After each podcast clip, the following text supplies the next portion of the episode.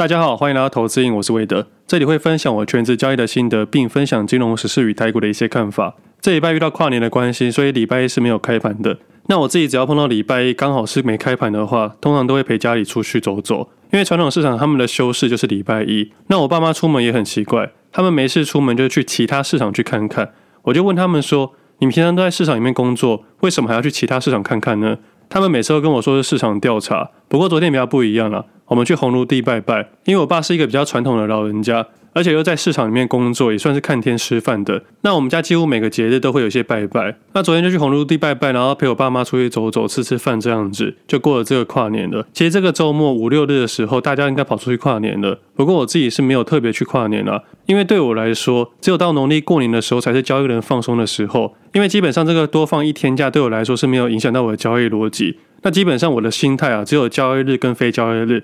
只有在每年农历过年才会特别去调整我的短线部位，通常都是减码或出清，但基本上不会使用到任何杠杆。在过年期间的时候，所以这个跨年我依然是在研究资料，依然在看自己的交易，依然在找市场有机会交易的个股。不过因为跨年的关系，台湾有很多的活动，我虽然没有去现场人挤人啊，而那天的晚上我把时间留给家人，我们去吃了火锅，吃完后就回家看电视转播。不过我爸妈一样呢，大概九点多就睡着了，我至少还有撑到十二点。但其实以前的跨年也会有那种仪式感，以前也会去现场人挤人，去看一下烟火啊，看一下活动，或者是去某个朋友家吃火锅之类的。这些活动我以前也参与过。不过我今年有突然间有个想法，我从长大之后，其实从国中开始，我就会出去跨年了。我爸妈从小工作太忙了，所以他没有时间理我，所以我从国中开始就可以在外面过夜了。那从国中开始到今年为止，我其实都是跟朋友去跨年的。那在去年有一次吃饭的时候，我突然间认真看了我妈一下，我发现她真的变老了。那在那个瞬间，我有特别多的感触，突然间让我回想起以前小时候的画面。我还记得那个时候我还很小，但是时常看到我妈一个人扛了三支五百万。这个五百万不是那个真的钱的五百万，而是那种五彩的大伞。那种感觉是我一直以为我妈是整个家里的保护伞，她在市场里面辛辛苦苦、风吹日晒的工作，撑起这整个家。但也因为这样子，我们时常会忘记这些岁月的痕迹。所以那次吃饭之后，发现我妈变老的时候。我才想到村上春树讲过一句话：人不是慢慢变老的，是一瞬间变老的。在那一个瞬间，我才发现我妈变老好多了。从那次吃饭之后，我就开始珍惜与家人相处的时光。我觉得三十岁过后，人生中有很多东西不再是加法人生，而是减法人生。我们要慢慢去意识到，很多该被珍惜的东西，都是慢慢的去递减的。也因为有这些想法，所以我才决定今年好好陪家人吃饭。只不过比较意外的是，我真的不知道他们八点九点就睡着了。所以对于他们来说，跨年还是跨年，但是日子还是要过。隔天一早，他们还是四五点起床去市场里面工作。那我自己这三天呢，一样把市场里面的个股指数，还有国际指数跟国际个股都去做一些研究，也写了一篇短文，也写了一篇长文。那其实对于今年的想法，大致上有一个方向了。我认为明年是一个现金为王的一年，这个王是死亡的王。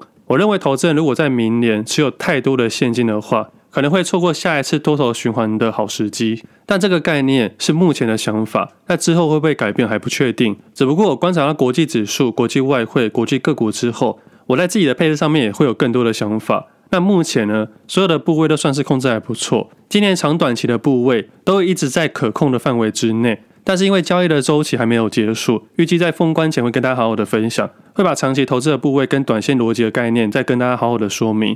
只不过在美股市场上面，我应该可以给大家一个比较明确的答案了。在过去的节目有分享到，在二零二一年，我的长期部位大部分的部位都是买进美金，当时的部位大概是二十八块上下。那今天的台币汇率大概三十点六左右。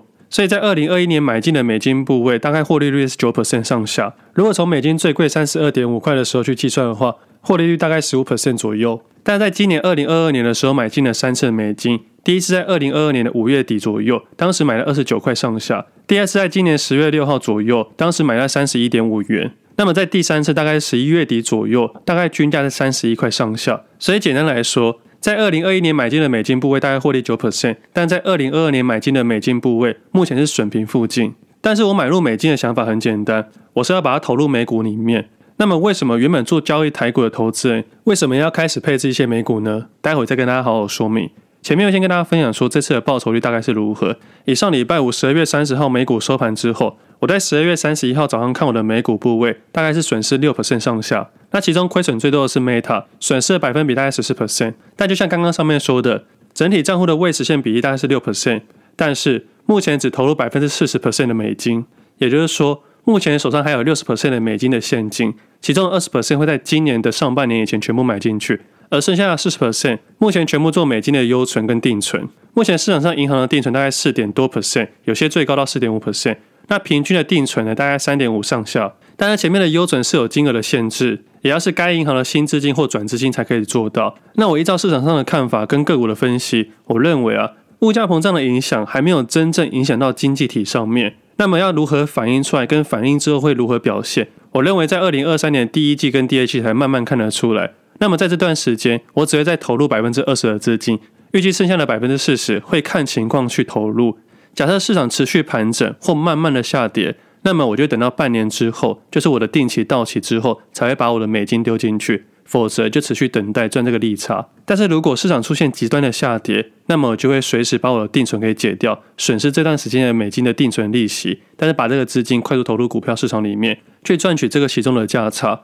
那前阵子有听众问我说，我还会不会继续买美金？我当时回答他说，这两年都不会买美金，包括今年也不会买美金，因为我今年的美金已经配置好了，我不会再投入新的美金的资金，预计在二零二三年以前会把所有的美金花光光。那么为什么不再去买美金呢？因为我觉得真正的交易人啊，一定要在有限的资金里面做操作，这样的游戏比较好玩。如果你随时买进美金，如果你随时增加自己的资金，那么这场游戏就很难看出报酬率了。而在两年前在分享投资瘾的时候，没有分享过美股的东西，主要还是因为没有特别好的时机。那么两年多后的今年，我认为是一个还不错的时机点。但是为什么过去那几年来都不投入美股呢？那么我在出国之前，就是疫情发生之前，我就发现台股市场是有未纳量的。当时的交易量比现在还要低，当时的市场平均成交量大概一千亿上下。那么以今天来说，市场的成交还有一千五百亿左右。那在台股市场最狂热的时期，大概一万八千点上下的时候，成交量最高还有六千亿上下。那对比现在四分之一的缩量来说，我相信今年年度啊。平均成交量大概一千亿到一千五百亿左右，要重新回到六千亿以上，我觉得难度非常非常的高。那么今年最大的问题一定还是胃纳量的问题。我相信当冲客啊会越来越难做，所以一直以来两年多来，一直有人想要叫我分享当冲，我就一直不分享当冲。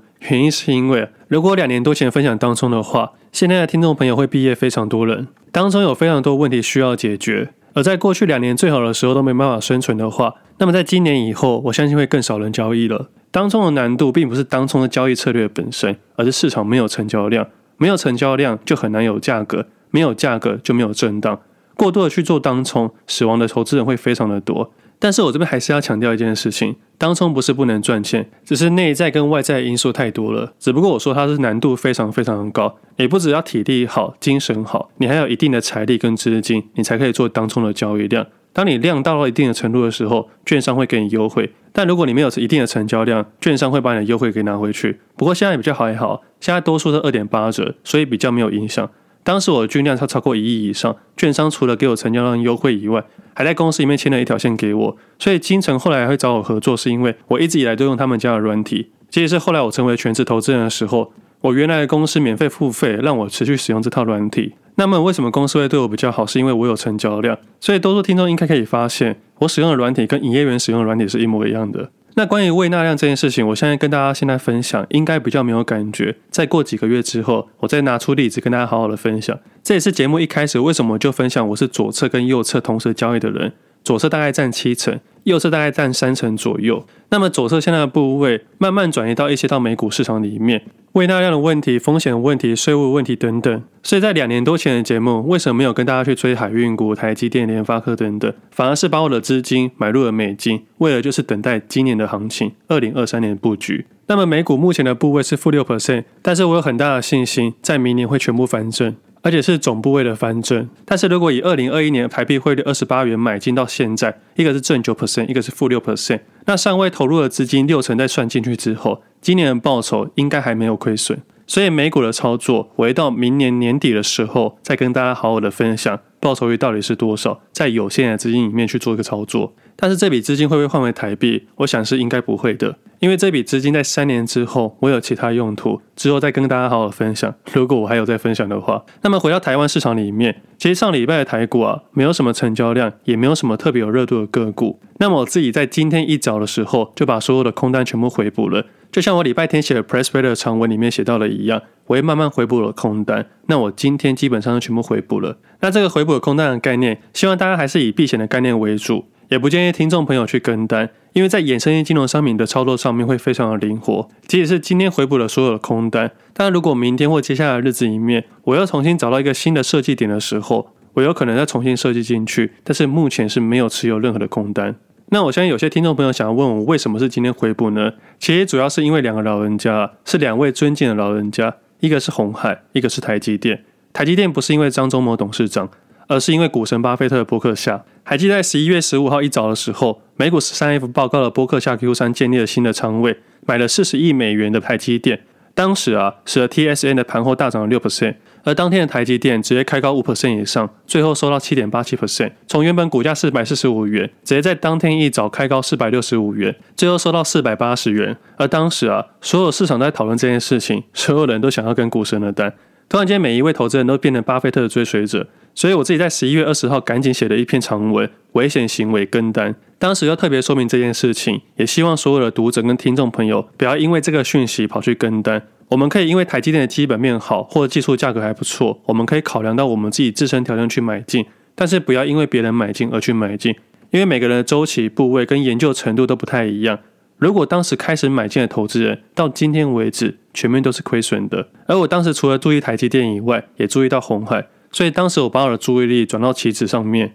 我知道市场多数的投资人因为这件事情开始过度的情绪、过度的期望，也会开始出现失误的事情。所以从那个时候我就开始找我的避险空单位置，也就是指数放空的位置点。最后在十二月一号那一天，大概在一万五千点左右买了十二月的空单跟一月的空单，但后来十二月空单回补掉了，而一月份的空单在十二月二十号跟今天全部回补掉了。那十二月二十号那一天，投资人应该还记得是日本政策的改变。当时我认为市场出现了滑价的问题，也出现了一些情绪化的举动，所以我第一笔空单是在那个时候回补到的。那么第二笔就是今天，但是今天这一笔呢，比较不太一样，是因为我的多头部位已经控制在更小的范围之内，也就是我的个股的选择变少了。即使是短线上，在接下来十个交易日下跌三十 percent，我的账户还是可以接受的。所以因为这样的情况下，我拉掉所有的避险空单。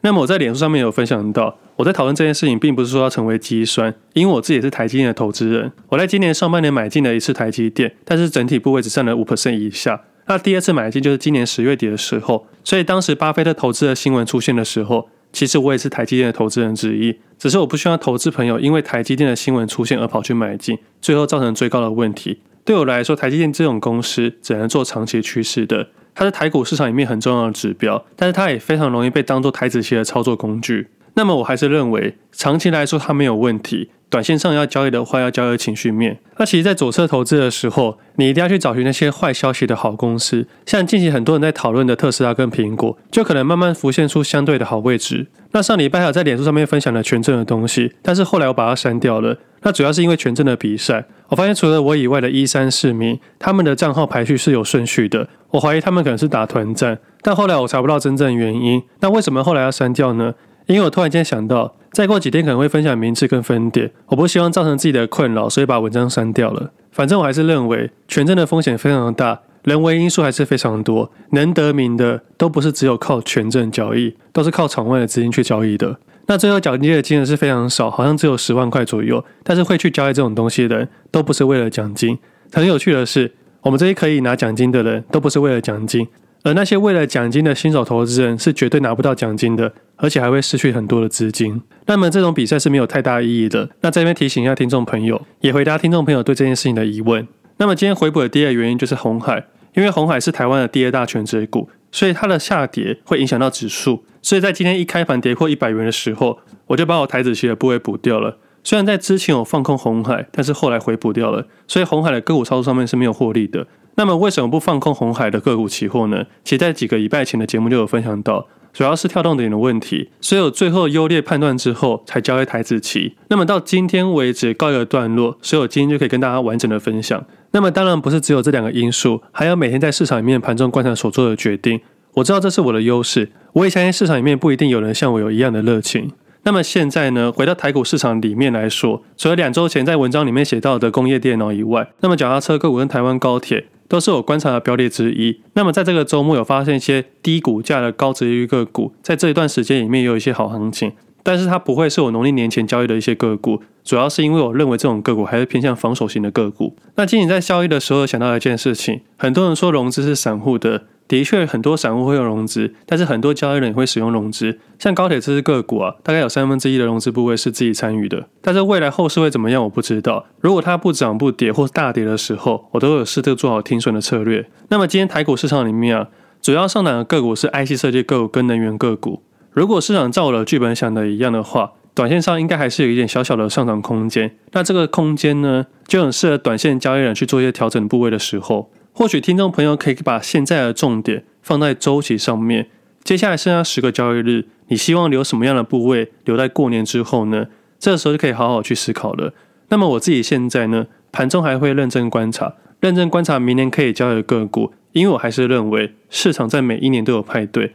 市场看似今年下跌两成以上，但是市场内的个股还是有不少标股出现。但是跟过去两年最大的不同是，市场上多数人的钱来到少数人的手上，所以在今年年底的时候，就比较没有在网络上看到一大堆对账单了。那么这件事情也是比较合情合理，因为市场就是一场零和游戏。那么市场内的分享大概都到这样子，那市场外的分享呢？其实有几个地方我比较有特别注意的。第一个是基本工资，那从二零二三年开始，从月薪的两万五千两百五十元调整到两万六千四百元，调整幅度大概四点五六 percent。时薪从一百六十八元到一百七十六元，调整了八块钱。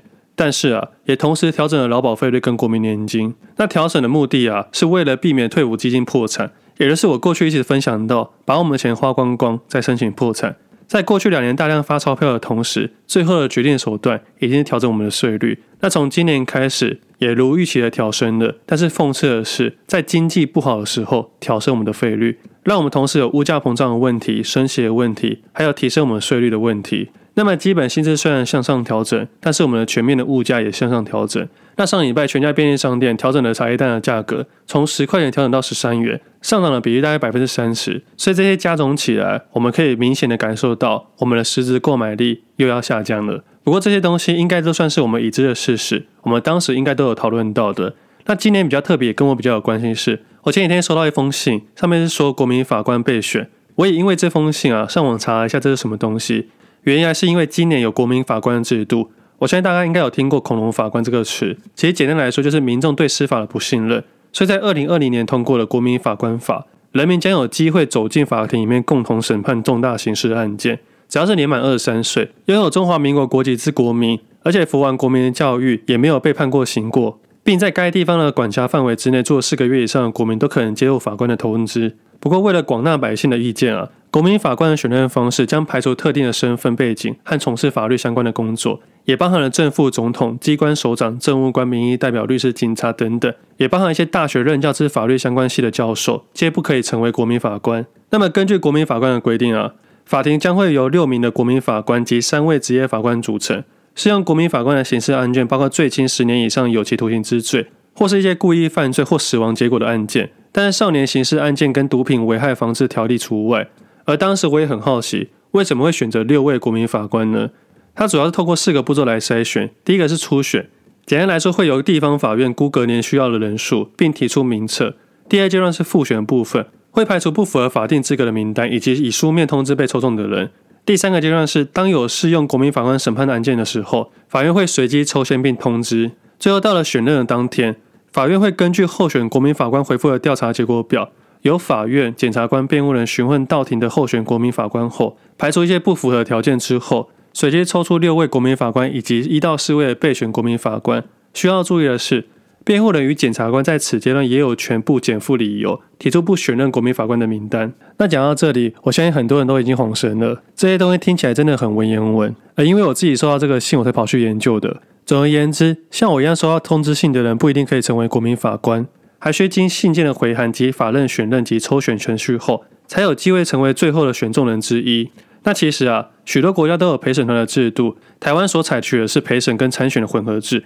国民法官将会与职业法官全程共同参与案件的审理、询问、定罪与量刑的环节。那在定罪的部分，六位国民法官及三位职业法官当中，需要有六位以上投同意票，且国民法官及职业法官双方都有同意票，才会判定有罪。在量刑的部分啊，需要有五票以上的同意，且国民法官及职业法官双方都有同意票才会决定。而死刑的部分啊。需要六位以上的同意票，且国民法官及实业法官双方都要同意票，才会判为死刑。国民法官的制度目前有许多疑虑啊，例如担心国民法官与职业法官一起整理的过程中，会无意识被引导到职业法官预期的结果，或是国民法官是否能理性的客观做出决定，或是案件适用门槛过高时，实际上人民能参与的程度很低，就很难真正达到司法民主化的目标。那么这个法案呢，我相信还是有很多的问题需要解决。那么收到这个信之后，我现在还有一大堆的条件要去筛选，那么最后会不会抽中呢？我也不知道。那么如果真的有机会去尝试的话，再好好跟大家分享。如果可以分享的话，那么最后还有一个改革制度比较特别，就是我们的服兵役从四个月改为一年制。那从一百一十三年一月一号开始实施，只要是九十四年一月一号以后出生的男生都适用。新兵训练照志愿一样啊，从五周变成八周。那其中的训练方式也会一些调整，而比较特别的地方就是薪资的部分。过去义务士兵每个月薪水大概是六千五百一十元。而这次会调升的每月薪资啊，依照勤务的性质跟专业加计，以二兵为例的话，实领的薪资大概新台币两万零三百二十元。那么对于这个新闻，有些人说好，有些人说坏。我倒是觉得啊，要调成什么样的薪水，的确会造成国家的负担。但是我觉得最大的问题还是当兵时训练的东西跟训练的方式，很多民众真的不知道。很多阿兵哥进去在刷油漆跟除草，这些东西怎么可以增加我们国家的战力啊？以我的想法来说。早晚三天是基本的，每天还要拉单杠一百下，不要觉得这不可能。我觉得这是阿兵哥该有的一些素质。在我当兵的那一年，已经很多阿兵哥进去当做夏令营一样。我刚进去的时候，我最意外意外的是，不是除草跟刷油漆，而是连喝水的时候都要报告。如果听众朋友有当过兵的话，你会觉得很意外。我们喝水竟然还要说喝水喝水三百 CC 才能喝水。我朋友的小朋友在幼稚园都没有这么做，为什么二十几岁的阿兵哥要这么做？所以我的重点是从当年十二个月调到四个月，你要让他回到十二个月，没有一定的诱因是没办法达到的。除了提高阿兵哥的薪资以外，真的没有解套的方式了。如果薪资水准不变，但是要从四个月改成一年兵的话，那么这个政策会引起民怨。那调整薪资的话，可以降低民怨，但是我还是认为啊。政策上面改来改去，很容易浪费国家的资源，也可能造成民众的不满跟不安。所以这种国家政策啊，一定要三思而后行。但如果你是要准备去当兵的一些听众朋友，我还是认为去选一些比较特别的兵，注意安全，保持低调就可以了。我当时会选择特战部队，是因为我想要进去学潜水，我也不想浪费这一年的时间。那另外一个角度就是。我不希望在长辈面前每次都说我们只是当一年兵，也不希望他们说我是草莓族。我知道他们当两年兵、三年兵，而我当时是当一年兵。但是一年兵不是我能决定的，是国家政策的决定。为了在每年过年的时候，他们无法再嘴我这件事情，所以我就决定当特种部队。所以从我结训到现在，超过十年以上的时间。从来没有一个长辈或前辈会说我是草莓兵了。虽然当时的训练非常辛苦，但是非常值得。有些事情是这样子的：决定的开始很痛苦，决定的过程也很痛苦。但是如果真的很幸运的走完之后，你会发现非常的值得。那其实这件事情啊，就很像全职投资一样，一开始的决定很困难，中间的过程很辛苦，但最后的决定可能是值得的。就像我以前一直说到的，全职投资人没有这么容易。如果可以，希望大家还是有好好的本业去做。因为只有本业的收入，你才可以维持生活。而我的本业就是交易。虽然一开始分享的时候会有一些负面情绪，因为当时在分享的时候正在多头行情，除了不希望听众朋友直接跳进去被人家宰割之外，还看到一些分享者啊正在做一些坏坏的事情。有些分享者利用分享去出货，有些分享者随便在分享，分享了一大堆错误的东西，是为了得到背后利益的关系。那经过这几年的研究之后，我发现这个例子啊，还真的是不少，所以我才一直希望听众朋友可以有独立的思维、独立的判断，不要只看别人光鲜亮丽的一面，因为背后的辛苦不一定是每个人可以承担得了。那你也不要私讯给我说，到底是谁做一些坏坏的事情，因为我知道很多时候说的没人会相信。我们换个想法去讨论，谁定义神明，谁定义鬼？所以在鬼面前，神明才是鬼；而在坏人面前，其实我才是坏人。因为我能从市场里面的数字观察到很多东西，就像上礼拜高端疫苗公司涉及证券交易法的内线交易，在十二月二十九号上礼拜的时候，士林地检署跟台北调查组兵分十六路去发动了搜索，其中包含了基亚董事长张世忠的住所。那其实对这件事情呢、我相信应该也可以当做是一个已知的事实。就像我过去一直分享到一句话，不是不查，是不敢查。而如果要查，这么慢去查，应该都已经没有意义了。在八个月以前，我就分享过一个限动了。那时候我分享我梦到一组坏坏的数字，而那个坏坏数字刚好是二三九零六五四七三一七六，刚好就是这次调查案的主要公司——云城、高端、基亚。那么在八个月前，我就已经在市场看到端倪了。听众朋友可能想问我说，为什么我可以提前发现呢？因为我是坏人眼中的坏人，我一直都活在市场里面。今天节目先到这里，我们下次见，拜拜。